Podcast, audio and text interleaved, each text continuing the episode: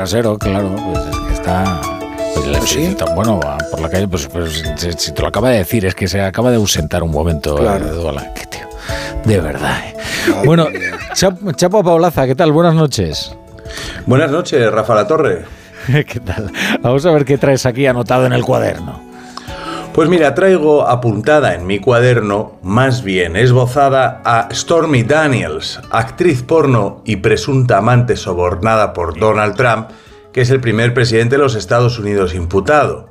Ni un millón de guionistas hubieran compuesto mejor tu nombre, Stormy, Tornadillo de Washington, Huracana de la Casa Blanca, Sirena de Ulises del lago Tahoe, con baile de pole dance y maletín con 130 mil dólares en billetes pequeños a cambio de su silencio.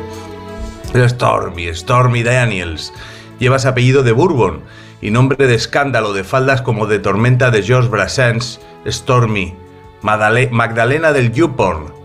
Dirigió 100 películas y protagonizó 300 más, esta última con escena de juez de calcetín con liga, barriga y camiseta de tirantes en habitación con chicas que ríen al otro lado de la puerta.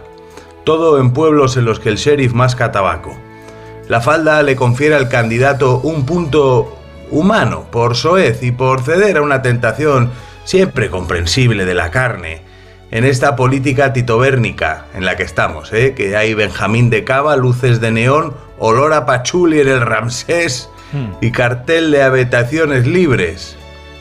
La moraleja inversa consiste en que cuanto más se estrecha el cerco a Trump, más le donan, más le quieren y mejor le van las encuestas. Uno podría pensar que debiera ser al revés, pero se viene dibujando una paradoja política por la cual cuanto más empuran a un político, más le votan los ciudadanos. ¿Cómo ha cambiado la película? Se dirá, detrás de todo gran hombre hay una actriz porno sobornada. Gracias, Chapu. Hasta, hasta mañana, ¿no? bueno, eh, hasta, hasta más ver, Chapu. Siempre amanece.